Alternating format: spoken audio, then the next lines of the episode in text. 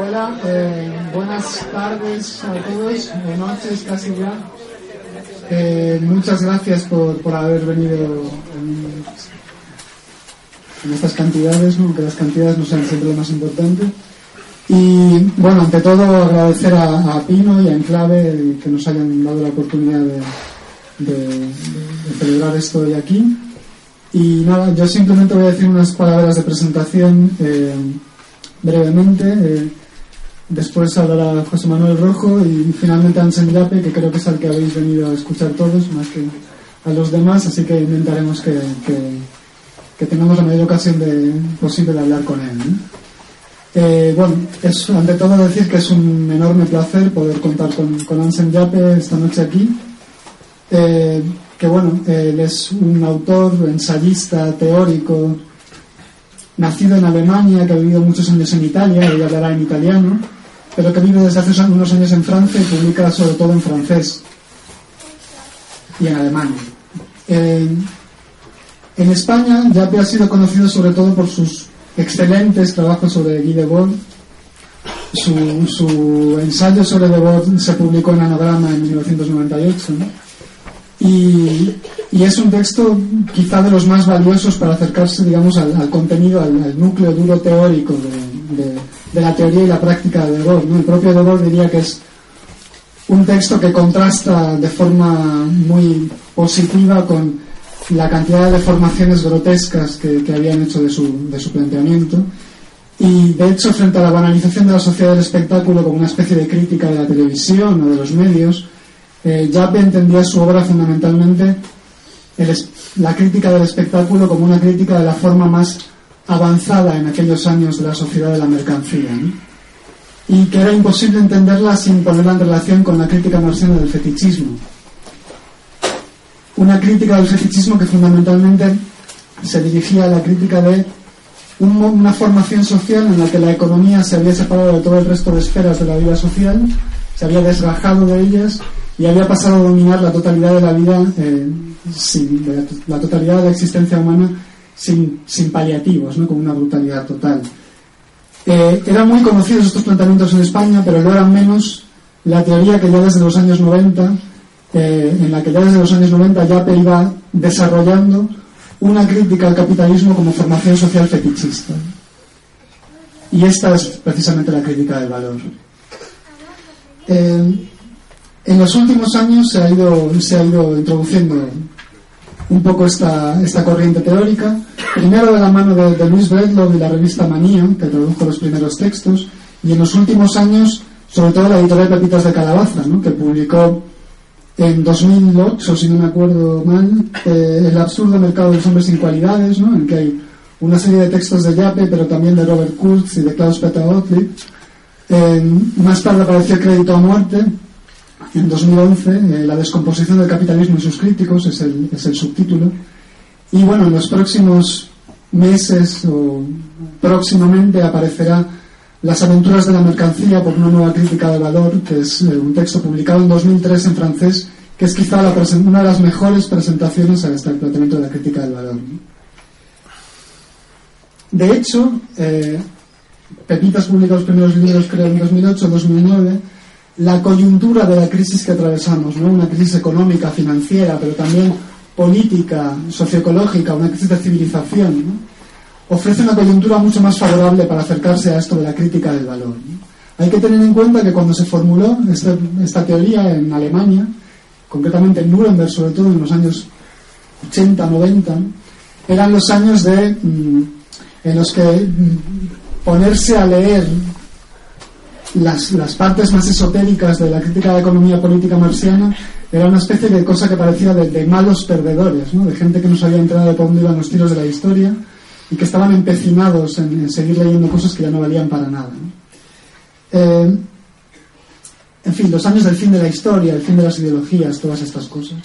En estos años, una serie de autores decidieron, se dieron cuenta de que la, la relevancia de la teoría marxiana solo podía desaparecer con la desaparición del capitalismo. Y al mismo tiempo, no podían obviar que el marxismo tradicional ya no permitía responder a la situación epocal, específica del capitalismo contemporáneo. Entonces lo que intentan hacer es reapropiarse de la crítica de la economía política intentando entender la dinámica del capitalismo, su lugar en la historia y también la propia historia interna del capitalismo, su evolución. Eh, y lo hacen con un planteamiento que se distancia tanto del marxismo del movimiento obrero como del marxismo y del posmarxismo más académico. Eh, la crítica del valor entiende el valor además no solo como una categoría económica, en esto existe además mucho yape, sino como una forma social total, de alguna manera.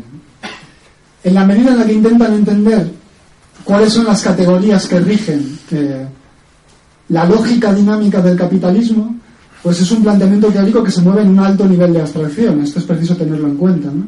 Pero no por ello está lejano de cuestiones de, luchas, de alguna manera, políticas y epocales. ¿no? no está lejos de la realidad. Y de hecho, conforme ha ido avanzando la crisis del 2008 en adelante, ¿no? la crisis más manifiesta, digamos, más global, eh, ha resultado claro que no está lejos de la realidad.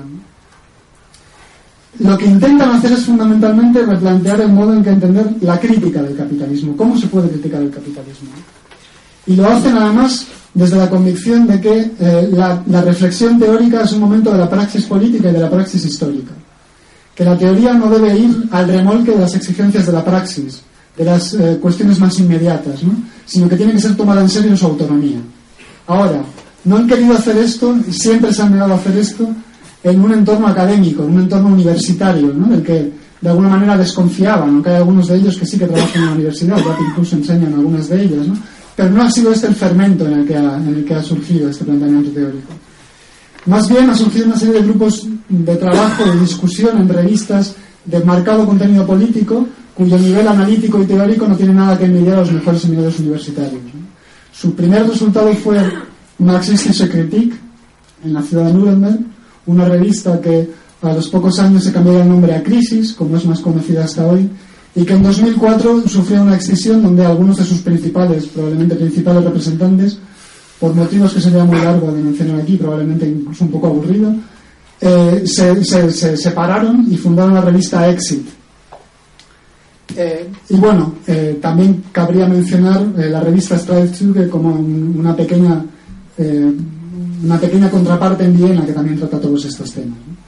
Y bueno, hoy eh, contamos aquí con la presencia de Yape, pero él mismo insiste siempre, y no, podemos hacerlo menos, en que el verdadero motor teórico de la revolución que ha supuesto en planteamientos teóricos la crítica del valor ha sido Robert Kurz. Robert Kurz, que murió repentinamente, por un, además por un fallo médico en, en 2012, de forma prematura.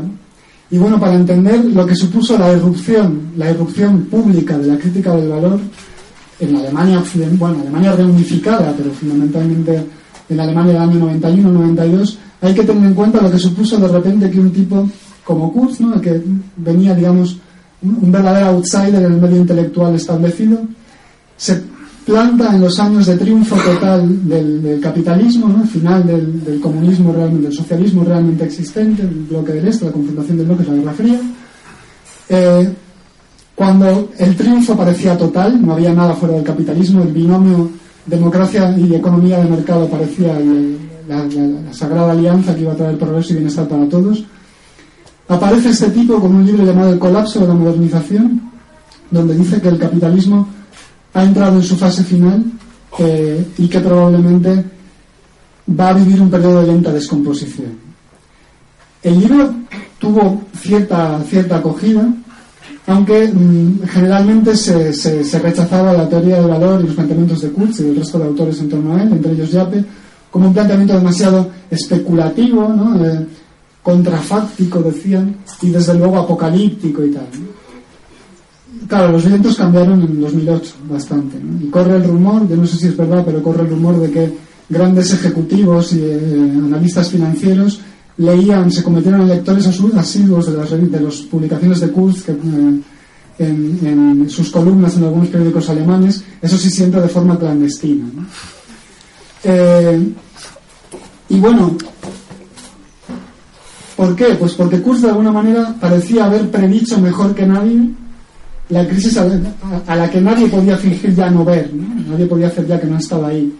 Y lo había hecho desde mucho antes, y había insistido mucho en ello. Lo que venía a decir la crítica del valor, también eh, Yape, ¿no? Eh, en este sentido tiene textos muy claros, es que no se trata de una crisis pasajera, probablemente no se trata de una transición más o menos dolorosa a un nuevo modelo de acumulación, sino la entrada en una fase en la que el capitalismo toparía con su límite interno, en la que la dinámica de la modernización prácticamente se iría agotando, no podría ir más allá, y entraríamos en un periodo de declive y lenta descomposición, que por ello eh, abriría una época cualquier cosa menos estable, que plantearía también nuevos peligros y exigiría replantear la cuestión de la emancipación, fundamentalmente. Para los que quieran eh, acercarse a este tema, yo creo que el mejor texto del que disponemos, y uno de los mejores sin duda, es precisamente Crédito a muerte de Yape, en el que la confrontación, primero con la presentación de la crítica y la confrontación con otros modelos de teorías que quieren ser emancipatorias, clarifica enormemente lo que está en juego aquí. Y por decirlo así brevemente, no enrollarme mucho, ¿cuáles son las cuestiones que están en juego aquí? ¿no? Pues se suele hablar de la crisis que atravesamos como una crisis financiera o de deuda, ¿no? Eh, pues esta crisis no es producto, digamos, de mm, una élite de especuladores malvados ¿no? que hayan querido arruinar la economía real, tampoco es un producto de la ideología neoliberal y sus representantes políticos, sino que es un, resultado inmanente de la propia dinámica interna del capitalismo. Es decir, no, es que haya...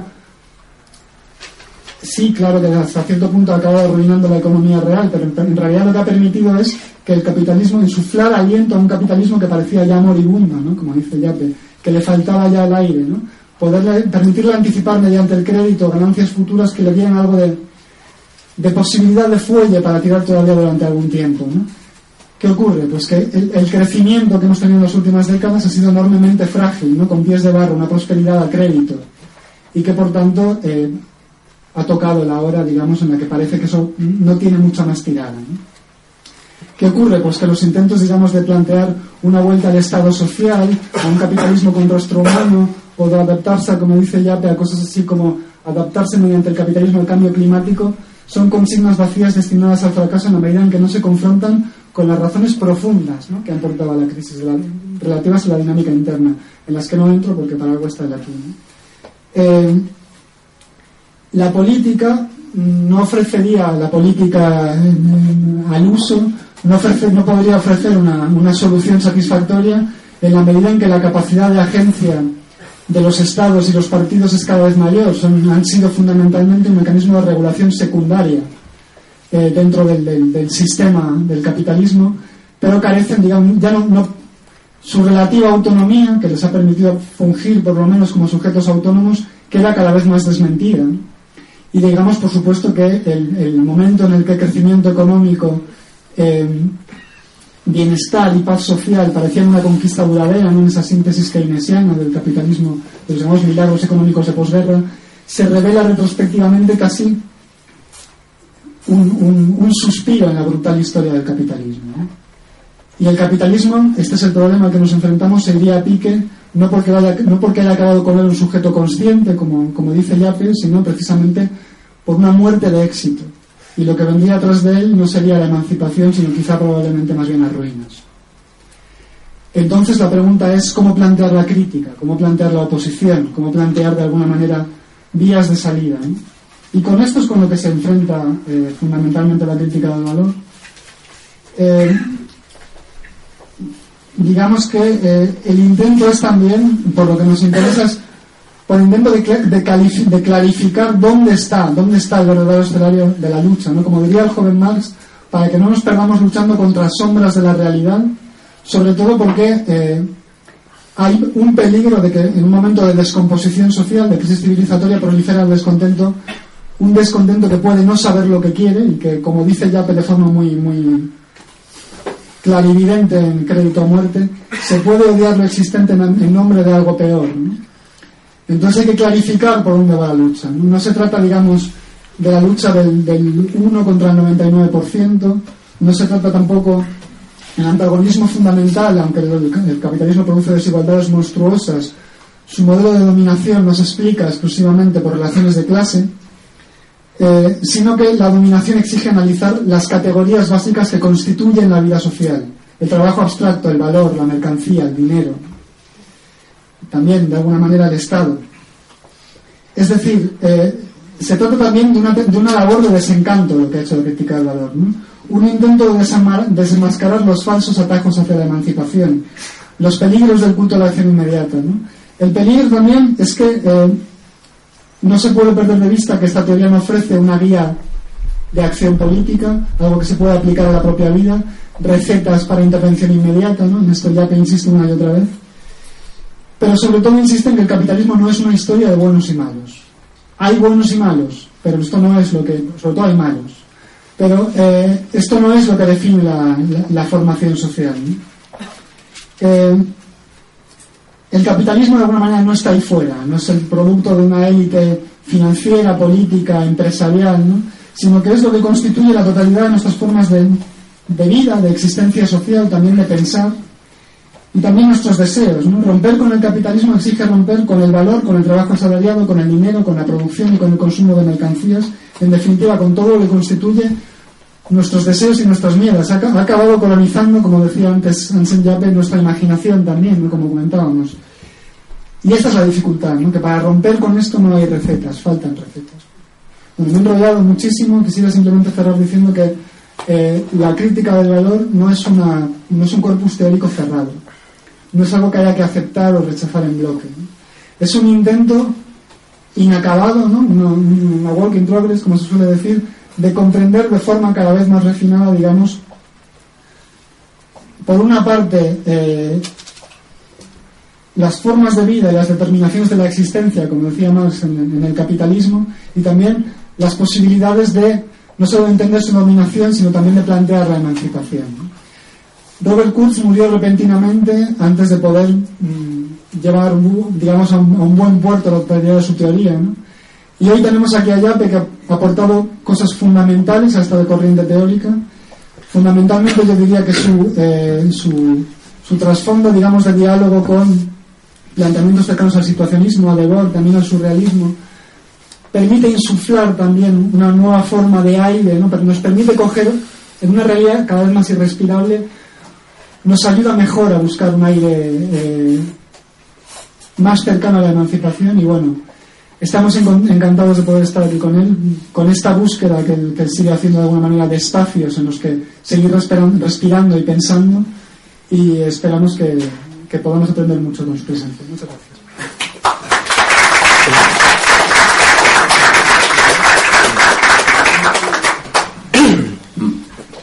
Bueno, em, en primer lugar eh, tengo que pedir disculpas porque tengo la voz un poco eh, pues, atacada o tomada, lo que sea. Y bueno, gracias por supuesto por haberos acercado.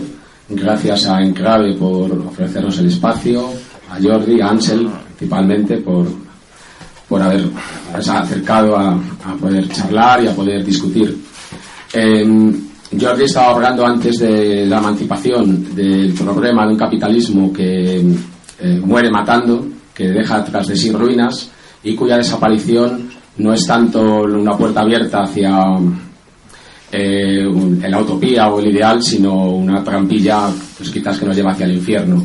Por lo tanto, tenemos que, quizás yo voy a comentar algunas ideas, algunas pinceladas acerca de, si estamos hablando de emancipación, tendremos también que revisar de dónde venimos, la historia o las tradiciones del movimiento obrero revolucionario, del movimiento revolucionario en general, también el que viene de la poesía, el que viene del deseo, del pensamiento, para, a la luz de la teoría o la crítica del valor, ver qué certidumbres, qué certezas, por muy queridas que nos fueran, ya no tienen eh, cabida o por lo menos hay que replantearlas. Eh, ya ha comentado Jordi, no sé si me escucha bien, sí, que la crítica del valor partiría de la lectura del Marx esotérico, eh, que considera que no hay que hacer una economía crítica, sino una crítica de la economía, una crítica de la economía capitalista. entendida, y voy a simplificar mucho, ya nos podrá comentarlo mucho mejor, claro, entendida sobre todo como una esfera autónoma que tiene un dinamismo propio, esa idea del sujeto automático que va más allá de las voluntades de los individuos y que eh, busca su autovalorización, su autocrecimiento sin importarle, sin importarle perdón, nada ni nadie. Esa economía capitalista se concretaría, sí, en la mercancía, en el valor, en el trabajo abstracto y en el dinero.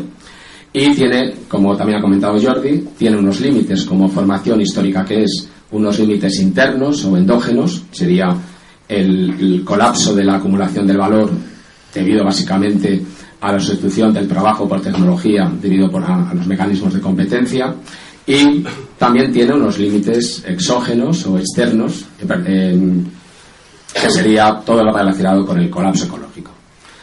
Em, esto explicaría la crisis actual o una etapa más de una crisis que se alarga y que es una crisis de, agotamiento, de, em, em, decirlo así, de putrefacción de este sistema, una, un Estado que, por otro lado, los propios economistas mm, burgueses o convencionales o del régimen reconocen, están utilizando últimamente un término de estancamiento secular para referirse a una situación económica que ya no va a crecer, que ya no va a generar valor.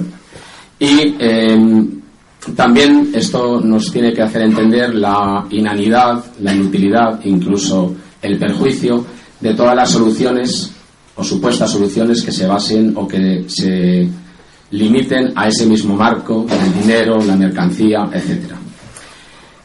Lo que nos tenemos, tenemos que mirar ahora es, de alguna forma, reflexionar sobre qué supone esto, lo que, como he comentado antes, respecto a las verdades, a las certidumbres que tenía el movimiento obrero revolucionario en sus diferentes facetas, sus diferentes tendencias o ideas.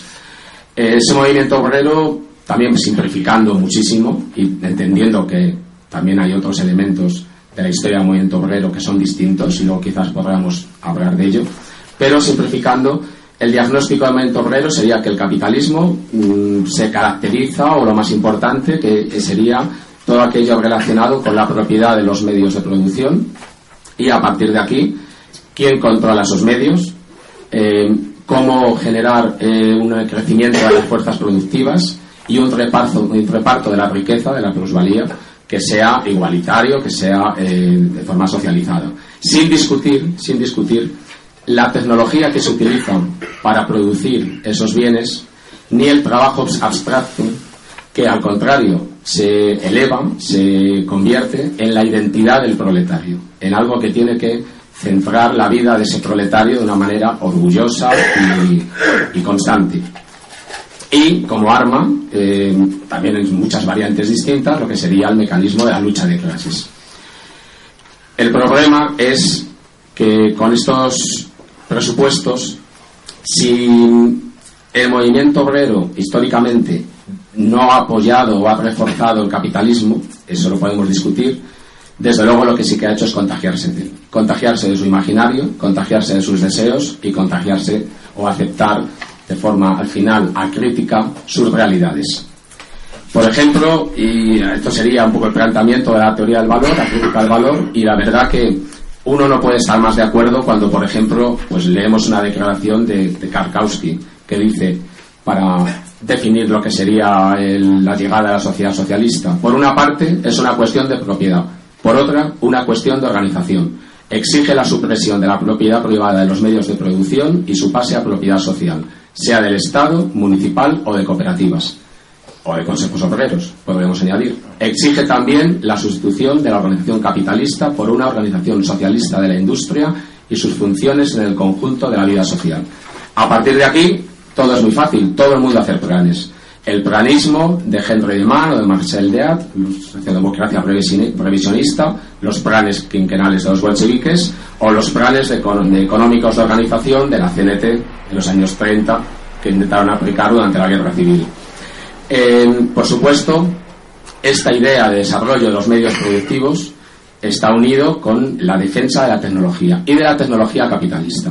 Ya es conocido la definición que hacía Lenin del socialismo, eh, electrificación más los soviets, pero más allá de la electricidad está el taylorismo. Y sabemos también cómo eh, Lenin o el propio Gramsci, hablando de la corriente comunista, socialdemócratas como Henry de Man o Giacinte Dubreuil o también Diego Abad de Santillán y la CNT durante la Guerra Civil Española, se apuntan, apoyan de forma convencida y eufórica la idea de la automatización de la producción, del taylorismo, independientemente del sufrimiento que pueda generar el trabajador o lo que signifique esa forma de producción.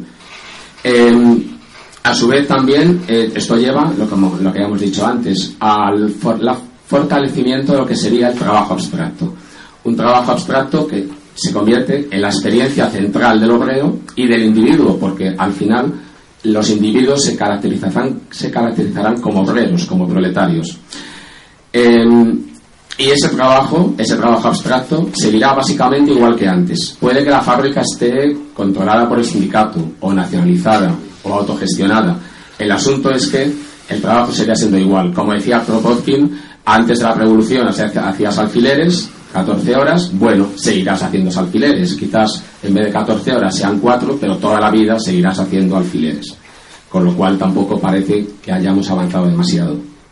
Por otro lado, y esto también es discutible, si puede generar una discusión, eh, el problema del trabajo abstracto eh, dentro de algunas formulaciones revolucionarias es que seguía siendo la base que iba a marcar, que iba a calcular el derecho a obtener los bienes necesarios en una sociedad socialista o anarquista, el famoso montón de, que también puede hablar Kropotkin, en el sentido que esos bienes eh, el valor o incluso el precio que se le iba a dar, se pensaba que tenía que estar medido en tiempo de trabajo, en horas de trabajo del obrero, entendiendo por supuesto que sin perder la plusvalía, una sociedad distinta, esa plusvalía no pasaría a manos de, la burguesía. Em, si por ejemplo vemos lo que opinaba Kahn Meyer o el grupo de comunista internacionalista del holandés, grupo consejista, eh, quizás de lo más interesante de ese movimiento obrero, de lo más esperanzador, pues decían algo así como que si el tiempo de trabajo individual debe ser la unidad de medida para el producto de consumo individual, entonces en los productos debe estar expresada la cantidad de trabajo humana, medida en unidad de tiempo, es decir, cuántas horas de trabajo socialmente medio contienen. El tiempo de trabajo funciona como medida de la parte de producto que puede ser consumida por el individuo pues entonces quizás todavía no nos hemos ido de la mercancía. Em, de esta manera, quizás lo que se estableció fue una confusión gravísima entre el medio, producir para hacer posible, y el fin, para hacer posible la verdadera vida, entendiendo que ahora el medio es el fin, una producción autolegitimada, autojustificada, eh, sin ningún límite y que se justifica por sí misma. Eh, llegaríamos así a una especie de ebriedad del desarrollismo, de locura de la productividad, que vemos también en otro pensador que, en principio, es también de los más eh, interesantes o los más sugerentes. Por ejemplo, Anton Pannekoek llega a decir que los consejos, los consejos obreros, estarán completamente en acción. Completamente en acción. Los consejos obreros, fibras nerviosas de la sociedad, llegarán a desarrollar plenamente sus recursos Mientras que la abundancia y prosperidad universal representan el lado pasivo de la nueva vida, su lado activo, la renovación del trabajo mismo, hace la vida una mejor experiencia creadora.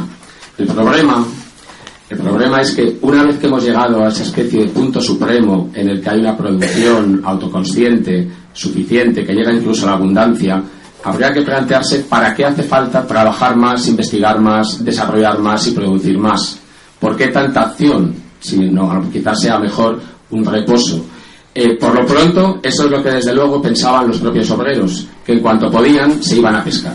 Los obreros franceses durante el Frente Popular o los obreros catalanes anarquistas durante la Guerra Civil. Em, esto lo ha estudiado, por ejemplo, eh, Michael Seidman, todo lo que sucedió en París durante la experiencia del Frente Popular o en Barcelona durante la Guerra Civil y ha documentado de una manera abrumadora cómo eh, los obreros, los trabajadores, lo que sentían era una repugnancia, una repugnancia innata a ese trabajo, hasta tal punto que hubo que reintroducir medidas disciplinarias para mantener los niveles de producción. Eh, Seidman hablaba de que el problema era que estas utopías, al fin y al cabo, estaban, eran, definía él, utopías centradas en el lugar de trabajo, utopías de liberación desde el trabajo, no del trabajo. Quizás también porque, eh, como decían los amigos de Luz, el problema es que en esas fábricas colectivizadas, en esos talleres autogestionados, en esos consejos obreros, el problema es que el trabajo seguía siendo completamente irrecuperable, completamente vacío, y que, por lo tanto, una crítica del trabajo abstracto, y eso ya también está trabajando en ese terreno, tiene que ir acompañado de una crítica de la tecnología, de una atención o una revisión de lo que podían ser las formas de trabajo artesanales y desde luego de todo lo que tenga que ver con la creatividad humana incorporada a esa eh, forma de producción. Em, como conclusión o corolario de todo lo que estamos comentando, el problema, el problema final es que el canto al productivismo y el mantenimiento del trabajo abstracto, independientemente de que los medios de producción sean colectivizados o no, que el Estado se quede con la plusvalía, que se genere una clase burocrática, que lo que sea, el problema es que esto mantiene intacto, o al menos mantiene vivo de alguna manera, la idea de la economía autonomizada, de la, de la economía autolegitimada, de la mercancía, puesto que los bienes seguirían midiéndose en, cuanto a horas de trabajo, y una indiferencia y una, eh, una independización de hacia la cualidad de ese trabajo, que no tendría ninguna importancia siempre que sirviera para medir la contribución del trabajador en la nueva sociedad. Eso, al fin y al cabo, bajo otro nombre, con otro rostro, con otra piel, eso es el capitalismo. Y también es esa forma de eh, alienación, esa forma de crueldad de vivir, de dureza de vivir, que es propiamente histórica al capitalismo y que un poeta como Malarmé, eh, bueno, decía de esta manera, no hay más que un hombre que tenga el derecho de ser anarquista, yo, el poeta, puesto que solo fabrico un producto que la sociedad no quiere, a cambio del cual no me da con qué vivir. Y esto es la tragedia de la mercancía y esto es la tragedia del trabajo abstracto. Em, desde luego esta aportación de la crítica del valor nos ayuda a comprender muchísimo mejor todo lo que de falsos caminos y falsas soluciones tenía ese movimiento obrero y em, todo lo que tendremos que repensar a la hora de que o cuando el capitalismo implosione para superarlo verdaderamente y para que eh, evitar que en vez de superarlo lo reinventemos, como decíamos antes, bajo otra apariencia o con el nombre de otro fetiche. A partir de aquí podremos discutir eh, una serie de problemas o de dudas, como pueda ser lo comentado antes, hasta qué punto todo el movimiento obrero, toda la rica tradición del movimiento obrero se correspondería o se limitaría a, estas, a estos errores, el problema de la lucha de clases, si hasta qué punto es siempre cómplice de la modernización del capitalismo, la tecnología, el problema del trabajo abstracto, hasta qué punto se puede anular o no directamente o, eh, de forma absoluta, etcétera. Pero eso ya, si surge y si nos parece bien, se dará a la hora que empieza el debate.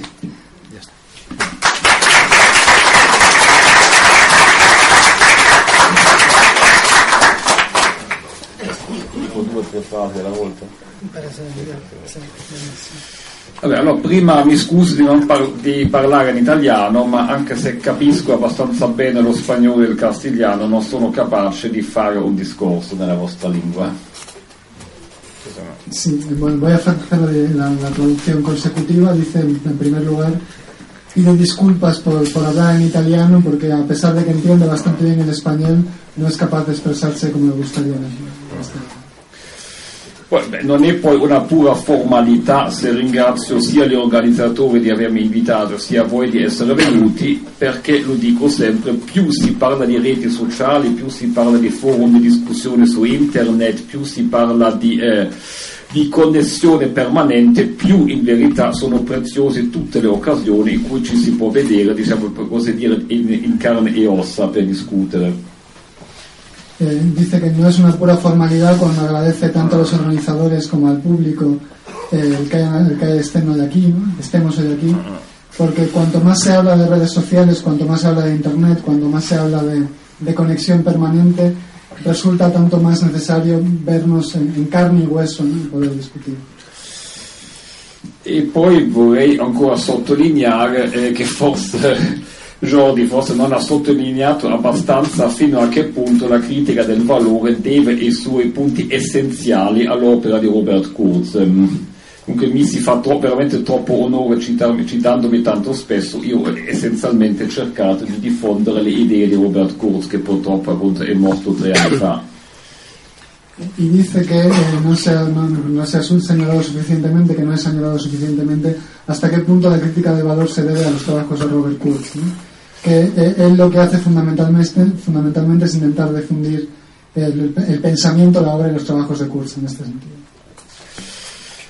Beh, allora per il resto mi trovo in una situazione piuttosto insolita, cioè di praticamente approvare completamente quello che ha detto la persona che parla prima di me. Y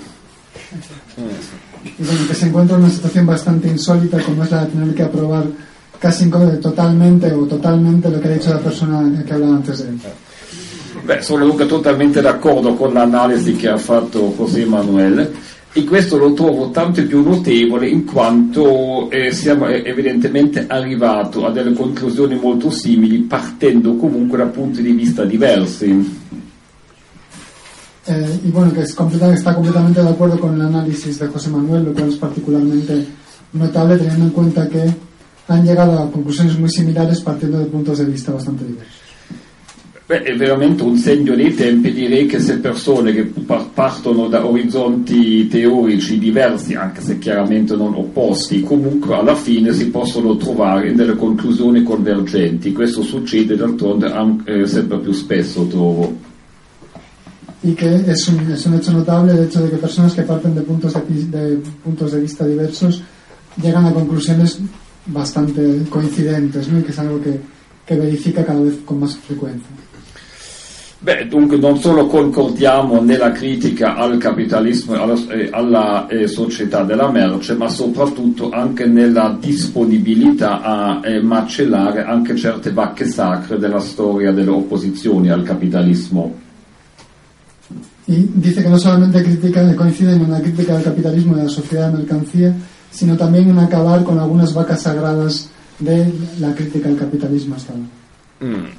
E dunque eh, si nota dunque una volta di più che una, ehm, una critica profonda della società basata sul feticismo della merce oggi deve sicuramente l'essenziale delle, delle sue categorie a Marx, ma abbastanza poco a tutto il corpo degli, degli autori che si chiamano marxisti.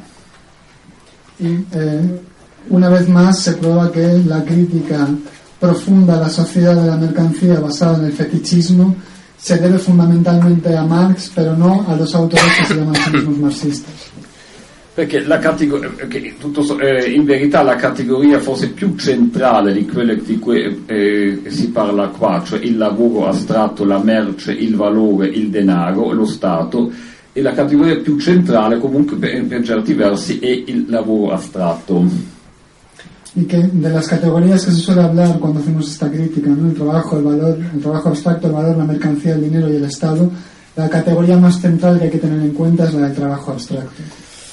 Eh, mh, a scanso di equivoci forse comunque utile dire due parole che cos'è il concetto di lavoro astratto in Marx. Y que para evitar equívocos es necesario, es importante decir qué es el trabajo abstracto en Marx.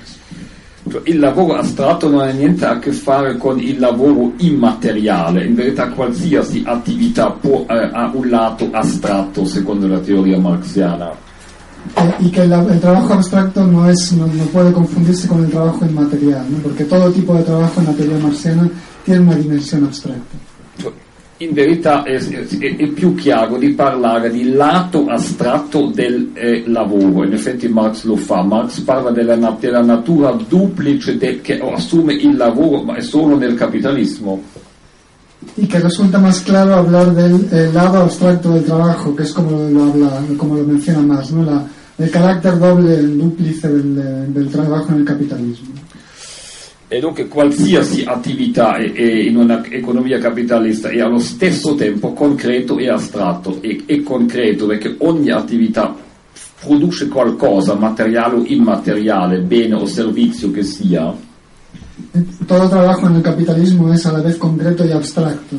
Y concreto quiere decir que toda actividad produce algo, sea eh, material o inmaterial, sea una mercancía, un producto o un servicio. Dall'altra parte qualsiasi attività ha un- necessariamente un, lavo- un- un lato astratto, nel senso che ogni attività è anche un dispendio di energia misurato dal tempo.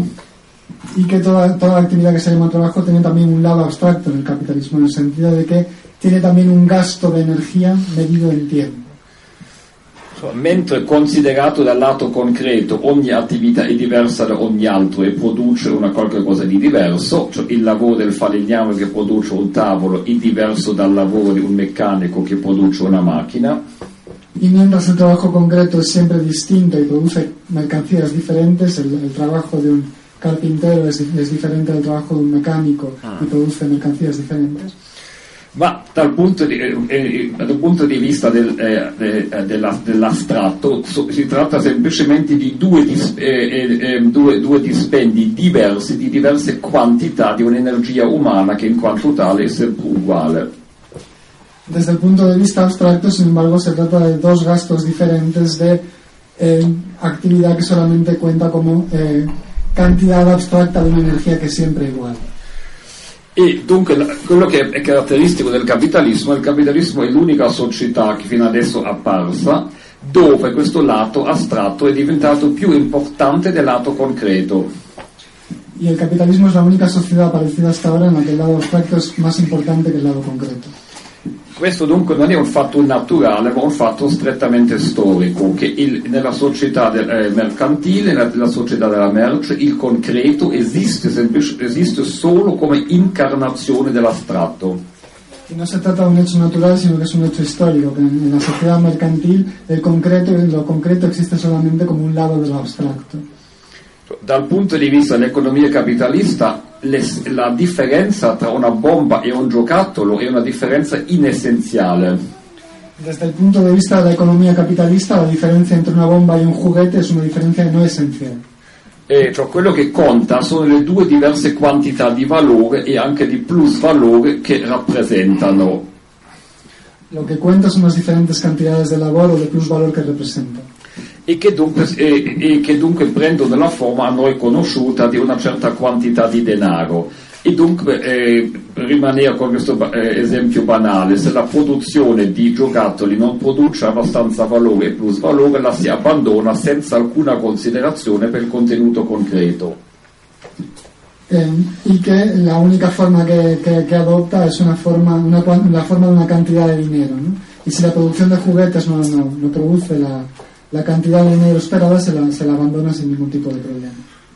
Questo non è dovuto ad una eh, specie di avidità degli operatori economici, non è un problema morale o psicologico, questa è una legge strutturale di- della società capitalista basata su una concorrenza di tutti contro tutti.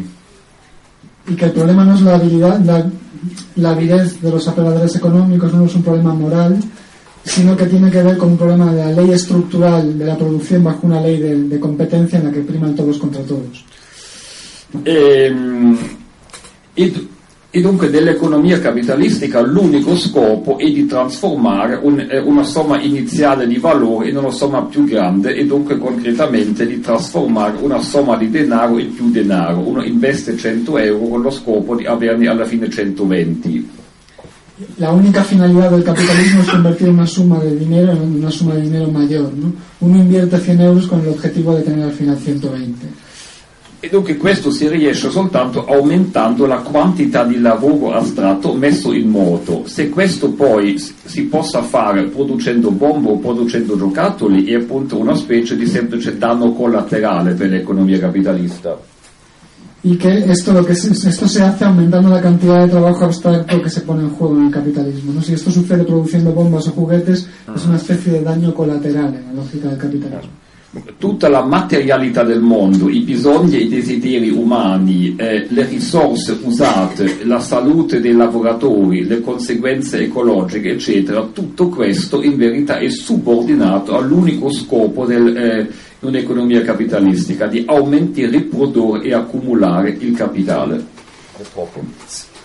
Todos los elementos de materialidad del mundo, ¿no? los deseos, las necesidades, las cuestiones ecológicas están completamente subordinadas a este único fin de aumentar el dinero. ¿no? E, e dunque l'unico modo per aumentare il denaro durevolmente è dunque di aumentare la quantità di lavoro messo in moto.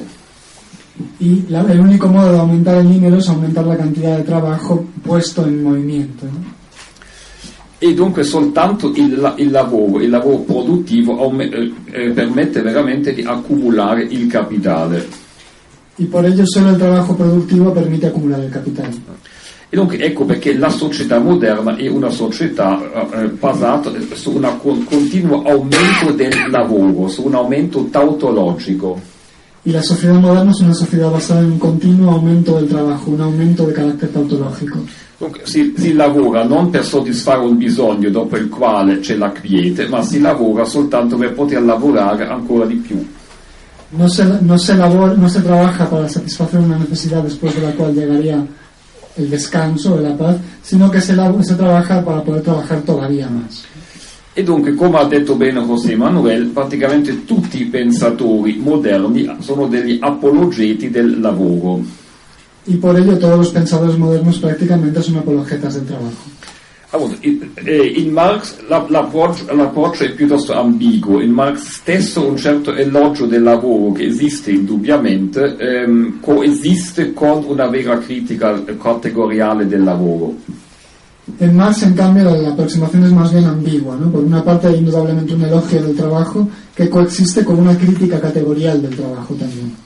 Ma eh, Marx ha comunque scritto il capitale per criticare l'esistenza stessa del lavoro astratto, della, del capitale, della merce, del denaro e del valore. De todas formas, Marx ha scritto il capitale per criticare la existencia misma del trabajo abstracto, del, del valore e del capitale. Dunque in Marx queste categorie appaiono prima come delle categorie storiche, cioè non come categorie sovrastoriche eterne appartenenti al genere umano, come invece è il caso per la scienza economica borghese. Y en Marx todas estas categorías aparecen como, se presentan como categorías históricas, no como categorías transhistóricas eternas consustanciales a la naturaleza umana, como ocurre en el pensamiento burgués. Eh. E dunque, eh, dunque, Marx insiste sulla, specific- sulla specificità, eh, dunque sul fatto che queste categorie sono specifiche del capitalismo e poi insiste anche sul loro lato destruttore. Y por eso Marx existe en que estas categorías son específicas del capitalismo e insiste también en su lado destructivo. Una società in cui il concreto è subordinato all'astratto è dunque una società anche votata ad una permanente crisi, ad una catastrofe finale. Una sociedad en la que todo lo concreto está subordinado al abstracto es una sociedad que está abocada a una crisis permanente y finalmente a una catástrofe total. Ma, ma, quasi nessuno dei diversi marxisti ha ripreso questo, appunto, questo livello della critica marxiana. Y casi ninguno de los marxistas ha, ha, ha retomado hasta ahora este nivel de la critica marxiana. Il movimento operaio, come già dice il nome, era composto di persone fiere di essere operai e che chiedevano semplicemente una più giusta ripartizione eh, del, eh, del, eh, del, profitto, del plusvalore. Cioè. El movimiento obrero, como dice su nombre, está compuesto por gente orgullosa de ser obrera, obrera que lo que pedían era una repartición, una división, una distribución más justa de eh, los beneficios y del plusvalor. Dunque, praticamente tutto il marxismo tradizionale e, e, ehm, e, tutto il movimento operaio era essenzialmente una lotta per una distribuzione di queste categorie già presupposte. Todo el movimiento obrero tradicionalmente ha sido, todo el marxismo tradicional ha sido una lucha por la redistribución de estas categorías que se dan por supuesto. Dunque denaro, merce, valore e lavoro venivano accettati come dei, mh, degli elementi indispensabili della vita umana o al limite se ne prometteva la abolizione per un lontano giorno di un comunismo perfetto. El valor, el trabajo, la mercancía y el dinero eran considerados como elementos indispensables de la naturaleza umana o se, se proyectaba su, eh, su abolición para un futuro lejano. Dunque, dunque, tutte le proposte teoriche e dove era possibile le azioni pratiche del movimento operaio miravano ad una, ad una giustizia distributiva. Todas las propuestas teóricas del movimiento obrero miraban hacia una giustizia distributiva. Allora, non voglio dare l'impressione di guardare queste lotte dall'alto verso il basso, erano spesso lotte necessarie, assolutamente necessarie, spesso anche grandiose no, se, no quiero dar la impresión de mirar estas luchas desde arriba, ¿no? eran luchas absolutamente necessarias e a menudo también grandiose. Ma bisogna anche avere il coraggio oggi di dire che queste lotte rimanevano quasi sempre immanenti al sistema capitalistico. Pero es necesario decir que estas luchas permanecían, permanecían necesariamente de forma inman, permanecían dentro, de, seguían siendo inmanentes al sistema capitalista. Erano dunque dei tentativi di gestire meglio la società eh, capitalistica industriale senza abolire le sue categorie di base. Eran tentativas de gestionar mejor la sociedad capitalista sin abolir sus categorías básicas. Dunque si identificava il capitalismo non appunto con il lavoro astratto, la merce, eccetera, ma con la sola proprietà privata e dei mezzi di produzione. Dunque soltanto l'abolizione della proprietà privata sembrava già eh, eh, un superamento del capitalismo.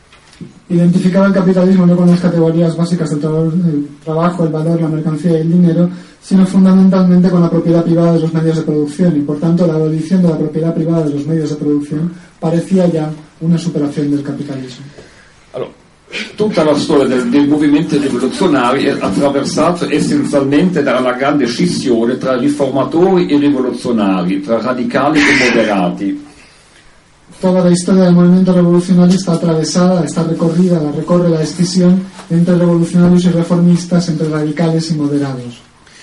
In retrospettiva la differenza appare piuttosto una differenza nei metodi e nelle forme piuttosto che nel contenuto.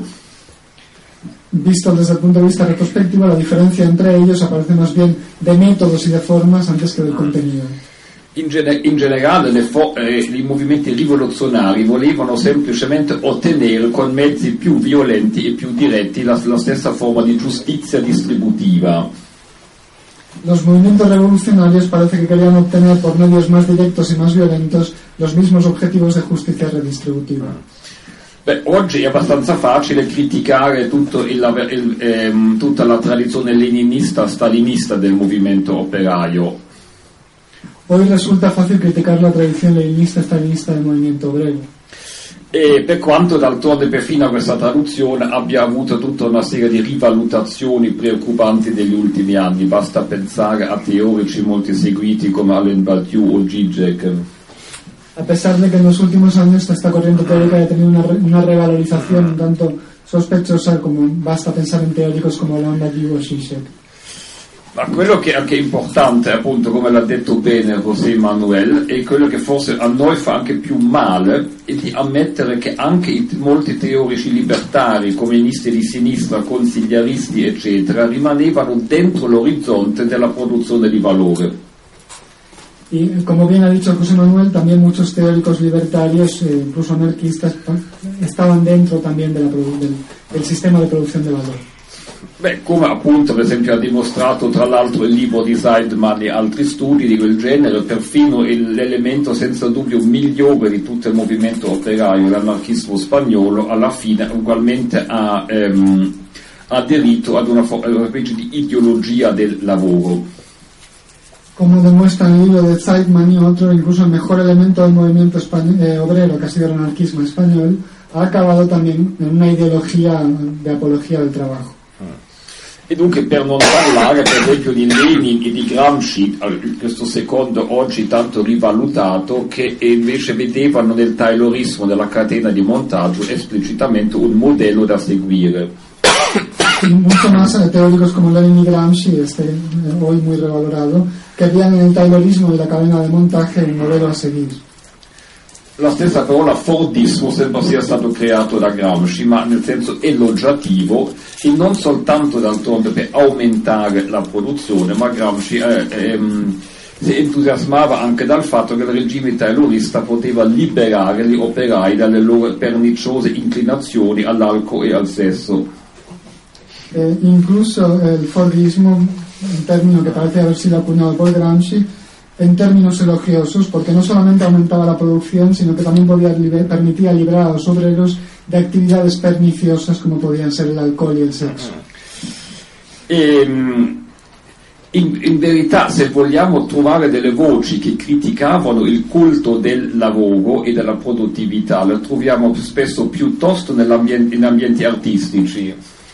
Si uno quiere encontrar voces que critican el trabajo y la productividad, se encuentran más bien en los ambientes artísticos. Beh, è stato dunque soprattutto la, la, la, tradizione poetica francese a partire da Baudelaire, in seguito dadaisti, surrealisti ed altri che in, in, sono stati tra i pochi che appunto si sono opposti proprio, eh, anche in un modo non, non teorico, si sono comunque opposti alla società del lavoro. Han sido fundamentalmente la tradición poética francesa, a partir de Baudelaire, más tarde los dadaístas y surrealistas, los que más se han opuesto al modelo del trabajo.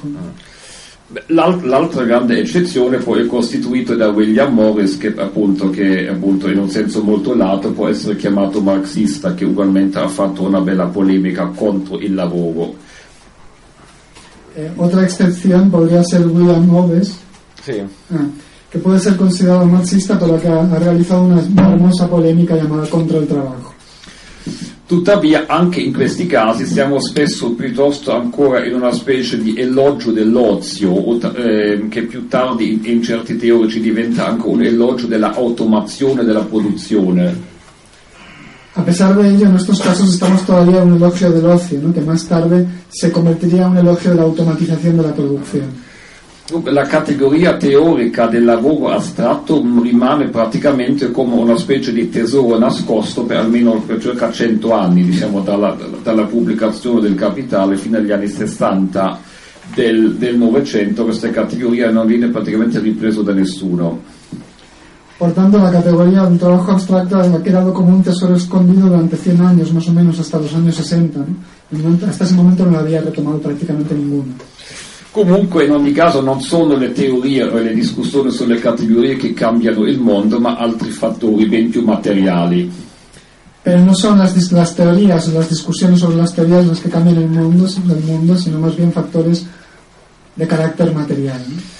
E dunque a partire dagli anni 60 del secolo scorso eh, assistiamo ad una specie di esaurimento del lavoro stesso. La società del lavoro non ha più bisogno del lavoro. Y a partir de los años 60 asistimos a un agotamiento del trabajo mismo, ¿no? de, de la sociedad del trabajo ya no necesita el trabajo. Questo è chiaramente il fondamento della crisi che stiamo vivendo oggi, come la- l'analizza la critica del valore.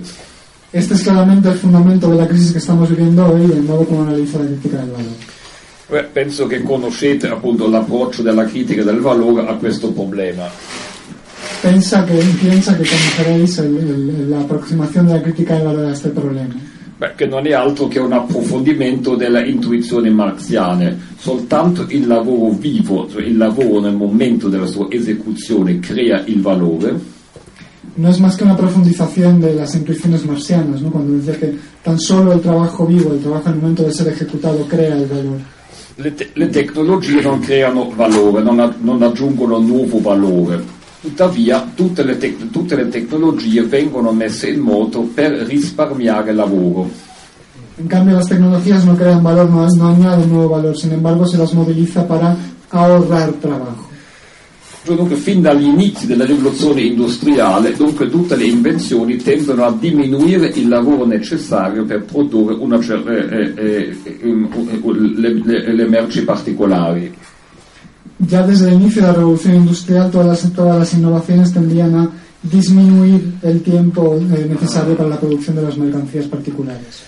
C'è dunque una contraddizione che esiste fin dall'inizio, alla base stessa del capitalismo. Questa crisi non è sopraggiunto adesso dovuto a, a dei fattori esterni. Por lo tanto, hay una contradicción que está a la base misma del capitalismo, ¿no? en su dinámica, y por tanto esta crisis no no no ha venido ahora por motivos externos. Dunque il- la produzione di merci tiene, eh, in qualche modo contiene fin dall'inizio una specie di bomba all'interno il cui scoppio si è potuto ritardare per molto tempo ma mai eliminare le cause. Por la producción de mercancías tiene en su interior una especie de bomba de relojería cuyo mecanismo de explosión no ha podido ser atrasado, aplazado, pero no ha podido ser eliminado. Meno tempo è necessario per fare una merce, meno questa merce dunque vale in termini economici e soprattutto meno plusvalore, finalmente meno profitto contiene la merce particolare. Porque cuanto menos tiempo es necesario para producir una mercancía en particular, menos valor tiene en el mercado, menos beneficio y finalmente menos plusvalor. Questo processo è, è- è- è- ha potuto essere compensato o sovracompensato per ehm, circa due secoli, addirittura con un continuo aumento della produzione. Este proceso ha podido ser compensado o sobrecompensado mediante un continuo aumento de la producción. Se si può fare una camicia in 10 minuti invece che in un'ora, questa camicia contiene molto meno valore e plusvalore. Si se puede hacer una camisa en 10 minutos en lugar de en una hora, esta camisa contiene mucho menos valor y menos plusvalor. Ma, ma se poi ne produco e riesco a vendere 6 camicie al posto di uno, io ho lo stesso valore come prima o addirittura di più. Finalmente podría producir seis camisas en lugar de una y tendría el mismo valor que al principio o incluso más. Il capitalismo è dunque fin dall'inizio condannato a crescere e a, a cercare di correre più velocemente della, della sua tendenza immanente all'esaurimento della produzione di valore. El capitalismo, por tanto, está desde el principio condenado a crecer y a correr más, más velozmente, más de forma más rápida que esa tendencia que tiene a la disminución del valor. Dunque questo significa che da un lato presto o tardi questo processo sarebbe arrivato dunque ai suoi limiti, questo era pre- già prevedibile in termini teorici e l'avevano già fatto Marx stesso e poi in modo un po' più incerto teorici come Rosa Luxemburg e Enrique Grossman. Por lo tanto, antes o después estaba claro que el capitalismo podría se toparía con los límites. ¿no? Es algo que podría preverse desde el punto de vista de la teoría, como lo ha previsto el propio Marx y otros teóricos como Rosa Luxemburgo o Henry Crossman.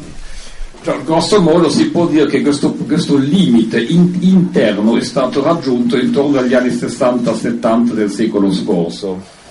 En términos generales se puede decir que este límite interno ha sido alcanzado en los años 60 o 70 del siglo pasado. La rivoluzione microinformatica ha, ha, ha, permesso di, di, risparmiare talmente tanto lavoro che i meccanismi di compensazione non funzionano più. La revolución informática o microelectrónica ha permitido ahorrar tanta cantidad de trabajo que los mecanismos de compensación del capital ya no funcionan. E, e dunque a partire da, circa da, dagli, dai primi anni 70 il capitalismo essenzialmente continua a funzionare soltanto con un ricorso perenne al credito e dunque in verità ad una forma di simulazione. Por a partir de los años 70 el capitalismo continúa a funcionar gracias a que acude constantemente al crédito y por lo tanto con una especie de simulación.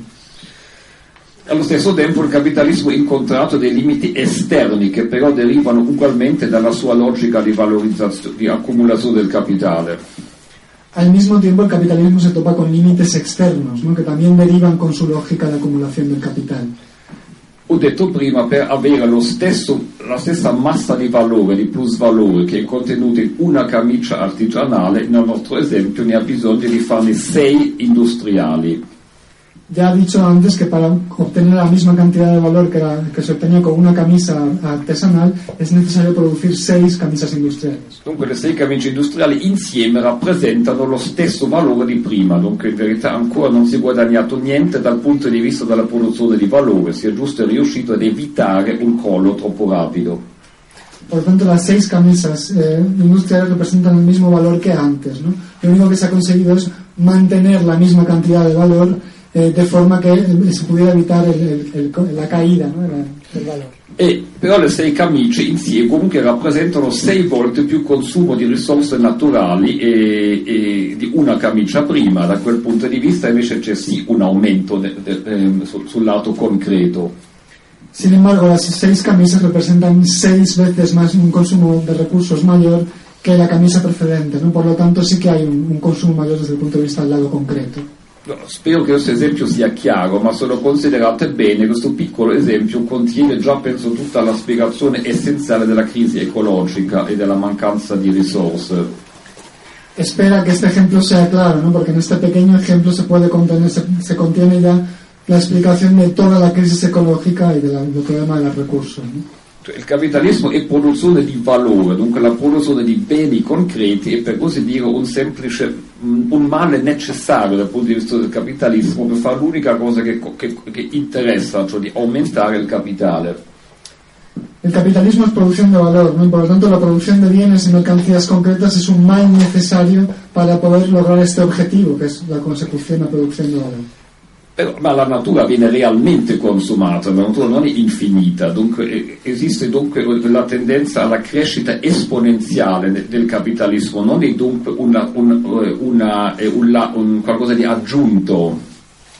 Pero la naturaleza no es infinita, ¿no? Se, la consume, se la consume con esta tendencia a un crecimiento exponencial. Por lo tanto, esta crisis no es algo añadido, ¿no? sino que está en la propia lógica. Non ci può dunque essere nessuno sviluppo sostenibile o nessun capitalismo senza crescita, questo sarebbe veramente una, una, una, una contraddizione in adiecto, come si dice in latino. Eh, no es posible, por tanto, un desarrollo sostenible o un, o un desarrollo sin crecimiento. ¿no? Esto sería una contradicción in agente. E, e dunque si vede da questo perché il capitalismo doveva anche pre- presto o tardi incontrare i suoi limiti anche ecologici, diciamo, nell'uso della natura.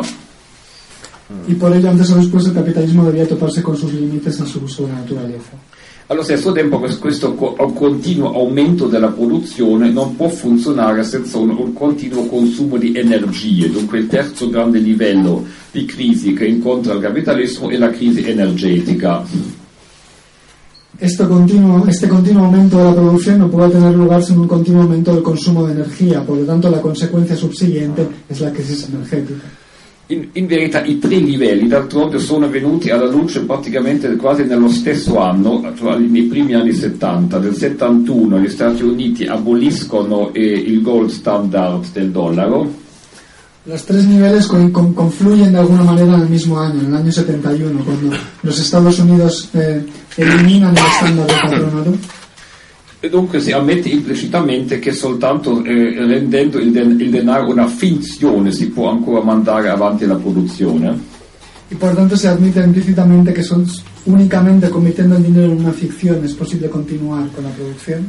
Nel 70, eh, praticamente nello stesso anno, il cosiddetto rapporto del Club of Rome mette per la prima volta la tematica ecologica eh, proprio davanti, eh, lo fa conoscere a un grande pubblico. Prácticamente en el mismo año el Club de Roma publica los límites del crecimiento y da a conocer la, la temática ecológica. E poi abbiamo il cosiddetto primo shock petrolifero in Europa, con le domeniche senza macchine. E- è vero che lo shock petrolifero aveva delle cause ancora in buona parte politiche, però hanno comunque fatto capire a tutti che anche la- l'ener- l'energia a basso prezzo è- è- è- era finita. Y prácticamente en el mismo año se produce también el shock del petróleo, ¿no? con los domingos sin coches, ¿no? sobre la crisis del petróleo, que tiene causas fundamentalmente políticas, pero de todos modos da a entender que la energía barata había alcanzado su fin. Alcanzado. Ehm, E, mh, a questo aggiungerei un quarto livello di crisi, almeno uno, è più difficile però da definire. A esto añadiría un cuarto nivel de la crisis eh, que sin embargo es más difícil de definir. Possiamo parlare della crisi della forma soggetto o della crisi della costituzione psichica del soggetto capi- dei soggetti capitalisti o quasi di una crisi antropologica. Podría hablarse de la crisis de la forma sujeto, de la crisis, digamos, de la constitución psíquica de los sujetos capitalistas, incluso una crisis antropológica. Dunque una crisi anche dell'immaginazione, una crisi dunque anche della capacità di, eh, dell'essere umano di immaginare altre cose che, che esattamente quella vita capitalista che sta andando in frantumi. Se trata también de una crisis de la imaginación, ¿no? una crisis de la capacidad de imaginar cosas diversas de este mundo capitalista que está cayendo en pedazos. Appunto, molte ehm, lotte condotte contro il capitalismo, soprattutto in Spagna, nascevano ancora un conflitto anche tra un mondo pre o proto-industriale con le esigenze industriali capitalistiche che venivano dunque ancora anche percepite nella loro assurdità. Muchas de las luchas que han tenido lugar contra el capitalismo también en España eran luchas contra el mundo industrial, ¿no? con exigencias industriales que en ese momento se las percibía en todo su carácter absurdo, ¿no? en su carácter sin sentido. Però dopo diverse generazioni, ormai nel- quasi nel mondo intero, le persone, appunto, si sono, quasi tutte le persone del mondo si sono abituate a vedere eh, nel, nel lavoro e nella- e nel consumo di merci l'unica forma di esistenza. Pero después de varias generaciones, la mayor parte de personas del mundo se han acostumbrado a ver en el trabajo y el consumo de mercancías la única forma posible de existencia. E questo comincia già nell'infanzia. Infatti io penso, per esempio, che eh, per esempio, la diffusione di videogiochi tratta a bambini piccolissimi sia al- almeno altrettanto preoccupante quanto i tagli alle pensioni. Y esto es algo que comienza ya en la infancia, ¿no? Y él piensa, por ejemplo, que la difusión de los videojuegos es algo potencialmente tan peligroso como los recortes de las pensiones. Ehm, cioè, dunque, la- l'aumento per esempio del narcisismo, la perdita de- de- della capacità all'empatia, alla solidarietà e altri fattori è, meno- è ugualmente un rischio per il futuro quanto per esempio la, ehm, la diminuzione delle risorse energetiche. El aumento del narcisismo, la pérdida de, de la capacidad de empatía, de solidaridad, son tan preocupantes como el agotamiento de los recursos energéticos. Già, mi piace molto la frase della surrealista francese Annie Lebrun quando dice che la deforestazione dell'immaginazione è preoccupante quanto la deforesta- deforestazione dell'Amazzonia. Le gusta mucho la frase de Annie Lebrun cuando dice que la deforestación de la imaginación le parece tan preocupante como la deforestación del Amazonas. E, e dunque il, il- il- il- il quadro generale è dunque radicalmente cambiato negli ultimi decenni, non più un capitalismo in ascesa e trionfante, ma un capitalismo in, ehm, diciamo soprattutto in riduzione. Y por lo tanto el cuadro general ha cambiado mucho en los últimos años. ¿no? Ya no pensamos en un capitalismo ascendente y triunfante, sino un capitalismo que se va encogiendo, que se. Dunque che spesso si riduce quasi come, un, eh, come lasciando soltanto delle isole in cui ancora funziona una riproduzione normale in termini capitalistici e sempre più parti del mondo abbandonate a se stessi. D'altronde non solo interi paesi ma anche intere zone all'interno anche dei paesi cosiddetti sviluppati. Y eh, se reduce además dejando cada vez más islas donde dentro de las cuales funciona una reproducción normal y cada vez más partes abandonadas a sí mismas. Y no solamente países enteros, sino también islas dentro de los países llamados avanzados o desarrollados. A questo punto le vecchie lotte immanenti condotte dal movimento operaio hanno perso in gran parte la loro funzione. Desde este punto de vista, las viejas luchas inmanentes dentro del movimiento obrero han perdido su función. Finché il capitalismo era ancora una fase ascendente, si può dire, per così dire che la torta stava ancora crescendo e c'era qualcosa da distribuire. Mientras el capitalismo todavía estaba creciendo o ascendiendo, se podía decir que la tarta todavía crecía y había cosas que distribuir. Ma adesso che la torta sta diminuendo, la torta cioè del, del- del valore capitalistico, si è rivelato quasi impossibile di condurre delle lotte redistributive vittoriose. Pero ahora que la tarta del, del valor capitalístico, del capitalista está disminuyendo, se vuelve prácticamente imposible tener, llevar a cabo luchas redistributivas de carácter victorioso.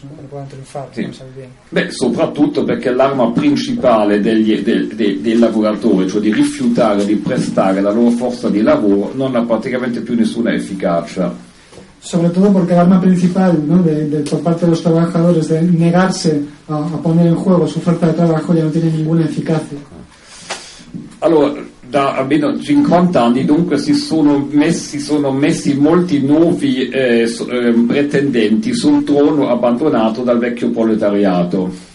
En los últimos años ha habido muchos nuevos pretendientes que han querido ocupar el, el viejo trono de gloria del, del proletariado. Dunque che potevano essere i lavoratori informatici o precari, che potevano essere le masse del terzo mondo, che potevano essere le donne, le minoranze sessuali, se ne sono proposti tanti di nuovi pretendenti.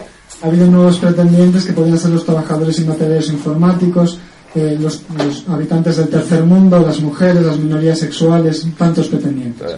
Comunque in verità si è sempre più visto che il capitalismo è un'organizzazione sociale che comprende tutti i suoi membri. Sin embargo, se ha visto cada vez más claramente que el capitalismo es una formación social que abarca a todos sus miembros. Naturalmente certe persone ne traggono maggiori vantaggi e altre delle sofferenze molto maggiori. Es evidente que hay personas que obtienen ventajas mucho mayores y otros que para, para las que implica sufrimientos mucho mayores. Ma nessuno può pretendere di essere al di fuori della, delle logiche della concorrenza, della vendita di se stesso, del, del produrre e consumare. Pero nadie puede pretender estar fuera de la lógica de la competencia, de tener que venderse a sí mismo, de producir y consumir. Allo stesso tempo non c'è nessuno che ne traga soltanto vantaggi da questo sistema, basti per esempio pensare al riscaldamento globale, diretta conseguenza del modo di produzione capitalistico che è una minaccia per tutti. Al mismo tiempo, no hay nadie que pueda decir que obtenga solo ventajas de este modelo de producción. Bastaría pensar en algo como el calentamiento global, que es una consecuencia directa de este modo de producción y que nos afecta a todos. Dunque la, la questione chi combatte questo sistema, chi lo sostiene, oggi si, crea, eh, si pone in un modo al- alquanto diverso e dipende spesso poco dal proprio ruolo dell'apparato produttivo. Y por tanto, la, la cuestión de quién combate y quién sostiene este, este, este eh, sistema se plantea de un modo diferente y va más allá de la vieja cuestión del combate productivo.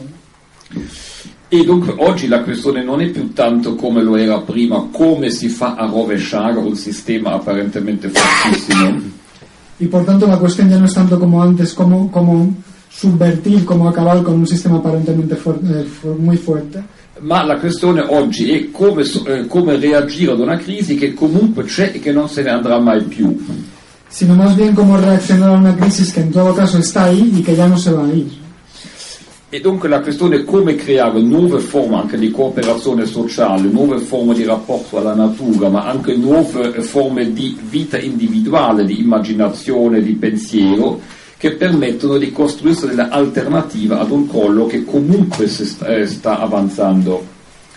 Y por tanto la, la cuestión es cómo crear nuevas formas de cooperación social, de relación con la naturaleza y también de, de vida individual, ¿no? de imaginación y de pensamiento, que de todas formas son necesarios ¿no? de lo que está pasando. Perché la questione non è se esisteranno dei movimenti di opposizione all'esistente, ma in quale direzione andranno quei movimenti. Porque la cuestión no es si existirán movimientos de oposición a lo existente, sino en qué dirección irán. Cioè, oggi tra i pericoli più grandi è anche la, fo- la- la- la nascita di nuove forme di populismo, spesso centrati su una critica unilaterale della finanza e della speculazione. Uno de los peligros más fuertes es el nacimiento de nuevas formas de populismo habitualmente centradas en la crítica de las finanzas y la especulación. Dunque, Un nuovo, eh, eh, un nuovo populismo che combina elementi della vecchia destra e, e sinistra e di cui per esempio il Movimento 5 Stelle in Italia è già un sintomo preoccupante. Se trata de nuevos populismos que combinan nuevos elementos de la derecha, viejos elementos, perdón, de la derecha y de la izquierda, y entre los cuales el movimiento Cinco Estrellas en Italia de Beppe Grillo sería un ejemplo esencial. Ma dunque la teoria critica non, eh, mh, non- però non può più fissarsi sulle lotte del passato e ancora cercare di rivitalizzare magari delle forme di lotta degli anni 30 per esempio. Pero la teoría crítica ya no puede fijarse únicamente en del pasado e intentar revitalizar formas de lucha como las de los años 30, por ejemplo. Cioè, una, una parte della sinistra, anche radicale, è troppo fissata in una contemplazione appunto del- dei pochi momenti felici della storia, che- cercando- pensando ancora di poter trarre qualche ricetta magica che funziona anche oggi. Una parte de la izquierda radical parece estar fijada en la contemplación de los pocos momentos felices de la historia, intentando obtener algo así como una receta mágica capaz de ofrecer soluciones a, a los problemas de actualidad. Bisogna invece ripensare tutta la questione, bisogna capire che oggi non è un programma utopico voler uscire dal denaro, dalla merce, dal lavoro.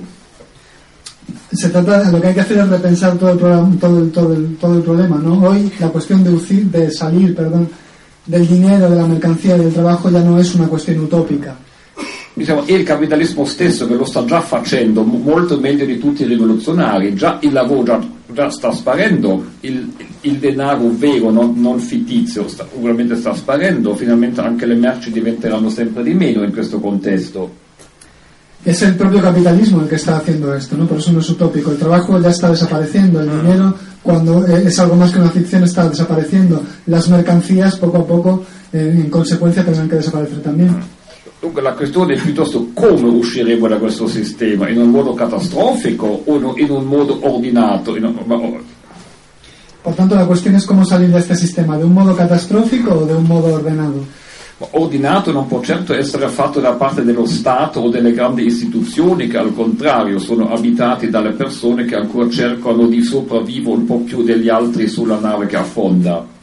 Pero ordenado no es algo, eh, por ordenado no se entiende algo hecho por el Estado o otras instituciones que están pobladas por gente que lo que intenta es de alguna manera eh, poder vivir algo mejor sobre, una sobre un barco que se está hundiendo. ¿no? Penso dopo le mesavventure, eh, disavventure della- del governo di, ehm, di, di Syriza in Grecia non c'è più molto bisogno di parlare della, ehm, della illusione politicistica. Dice que después de las desventuras del gobierno de Siriza en Grecia quizá no sea muy necesario hablar de la mm, desilusión de la lucha politicista, ¿no? en, Eh. clave política. Cioè non si può, se uno rispetta tutte le categorie principali dell'economia capitalistica, non si può con un puro atto volontaristico cambiarne qualche dettaglio, cioè, eh, questo è diventato ancora più evidente adesso. Eh, si uno respeta las categorías principales de- del, del modelo capitalista, no se puede esperar que uno pueda cambiar algún detalle. No es lo que, se ha, lo que se ha vuelto evidente en estos momentos. Né servirà a niente guidare una rivolta populista dove si impiccano i banchieri. Tampoco serviría para nada guiar una, revista, eh, una revuelta populista en la que se colgara a los banqueros. Cioè, questa critica prende anche spesso dei toni antisemiti dove si vede nuovamente il buon popolo minacciato da uno strato appunto di, eh, eh, eh chiamato appunto di, eh, di parassiti ebrei. Questo già lo conosciamo, questa musica. recuerda tonos, vuelven a sonar tonos de carácter antisemita, ¿no? donde se habla de un pueblo amenazado por una especie de parásitos judíos, y esta bueno, es una música che già conosciamo. ¿no? Cioè, prima linea dobbiamo semplicemente smettere anche di identificarci con il ruolo del lavoratore, del consumatore, del cittadino, dell'elettore. Dunque oggi le, esigenze, le esigenze delle persone umane possono soltanto imporsi contro queste categorie. Y es necesario dejar de identificarse con el rol del trabajador, del ciudadano. ¿no?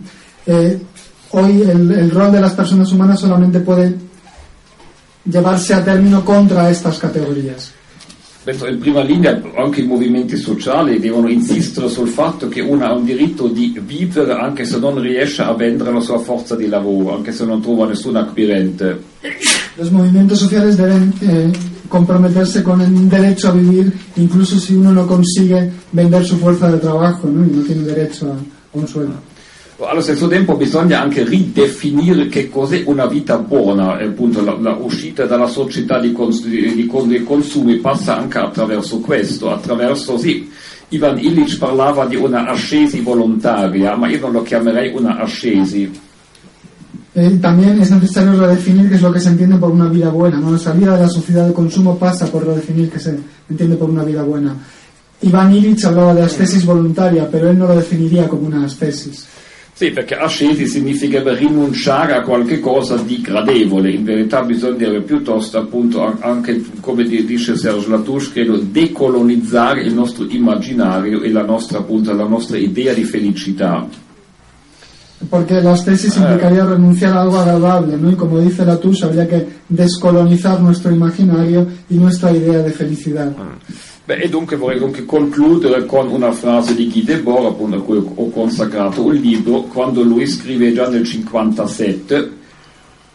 Y querría concluir, le gustaría acabar con una frase de Guy Debord cuando es, eh, que ha dedicado un libro, ¿no? Cuando escribe en 1957. Eh ehm, bisogna combattere con tutti i mezzi eh, la concezione borghese della felicità.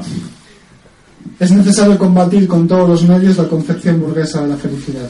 Allora, penso che i surrealisti sarebbero pienamente d'accordo con me, anche, no, ma significa anche uscire dal capitalismo non può essere soltanto una questione di lotte difensive e, e di lotte per la sopravvivenza. Y cree que los surrealistas estarían completamente de acuerdo con él, ¿no? porque salir del capitalismo no puede ser solo una cuestión de luchas defensivas y luchas por la supervivencia. Non può essere solo una questione economica e, o, o, politica, dunque ci vuole anche diciamo, un elemento anche di gioia e di allegria. No puede ser solo una cuestión económica y política, sino que se requiere también un elemento de alegría y felicidad. ¿no? Non bisogna semplicemente eh, eh, eh, opporsi all'impoverimento della nostra vita eh, attraverso la crisi del capitalismo, ma utilizzare anche questa chance per trovare un nuovo modo di vita. No se trata tan solo de oponerse al, al empobrecimiento de con la crisis del capitalismo, sino de aprovechar la, la oportunidad que esta crisis nos brinda para crear un nuevo modelo de vida. E qui abbiamo almeno una chance che questo è alla portata di tutti, dunque eh, il fatto di, della, del gruppo sociale in cui si nasce, del lavoro che si fa, del paese che si vive, ha ben poco a che fare finalmente con la nostra disponibilità a, a, a cercare nuove forme di vita. Eh, y aquí hay una oportunidad que estaría al alcance de todos, ¿no? El grupo social en el que se nace, el país, ¿no? el trabajo que uno hace no tiene por qué tener que ver con el tipo de vida que uno tiene que conducir. Eh, si accusa talvolta la critica del valore di essere determinista e di, e di, pensare che la crisi sia una cosa che viene automaticamente. A menudo se acusa la crítica del valor de tener un planteamiento determinista, ¿no? de que la crisis sería algo que viene de forma automática. In, in, verità l'analisi che è proposta dalla critica del valore dimostra soltanto che non ci sarà mai più una ripresa della normalità capitalistica. En realidad lo que plantea la análisis de la crítica del valor es que ya no habrá nunca más una vuelta a comenzar de la normalidad capitalista. Ma che cosa poi viene dopo? Come si esce da questa crisi? Su questo non esiste nessun determinismo. Pero ¿qué es lo que venga después? ¿Qué vendrá después de la crisis? Sobre esto no puede haber ningún determinismo. La vecchia idea che la crisi porterà automaticamente o quasi una rivoluzione o un'emancipazione, purtroppo non possiamo più avere questa certezza di salvezza. La vieja idea de que después de la crisis vendría algo así como una revolución o una emancipación es algo que ya no podemos tener, ¿no? Esta tesis de salvación ya no es sostenible. Cioè, appunto, dunque la- l'esito di questo sconvolgimento storico rimane del tutto aperto e più che mai è dunque vero la vecchia frase di Marx o socialismo o barbarie. El resultado final es algo que queda abierto y por tanto es tanta más cierta, tanto más relevante la vieja frase de Marx, socialismo o barbarie. Beh, dunque ho parlato molto più del, del previsto e in verità volevo piuttosto pre- prestarmi anche alle vostre questioni. Que ha hablado mucho más de lo que había pensado porque lo que quería era sobre todo eh, contestar a las preguntas. Dunque, Jordi mi ha detto già, molti di voi hanno già letto te- dei testi della te- critica del valore, dunque spero di non avervi annoiato ripetendo cose forse già sapute. Que, bueno, eh, que yo le había dicho que eh, hay un cierto, muchos de vosotros habéis leído textos de la crítica del valor y espero no haberos aburrido repitiendo cosas que ya sabían. Beh, e dunque beh, avremo forse ancora un po' di tempo per, per un dibattito. Y que de todas formas quizá todavía tenemos algo de tiempo para un poco de debate.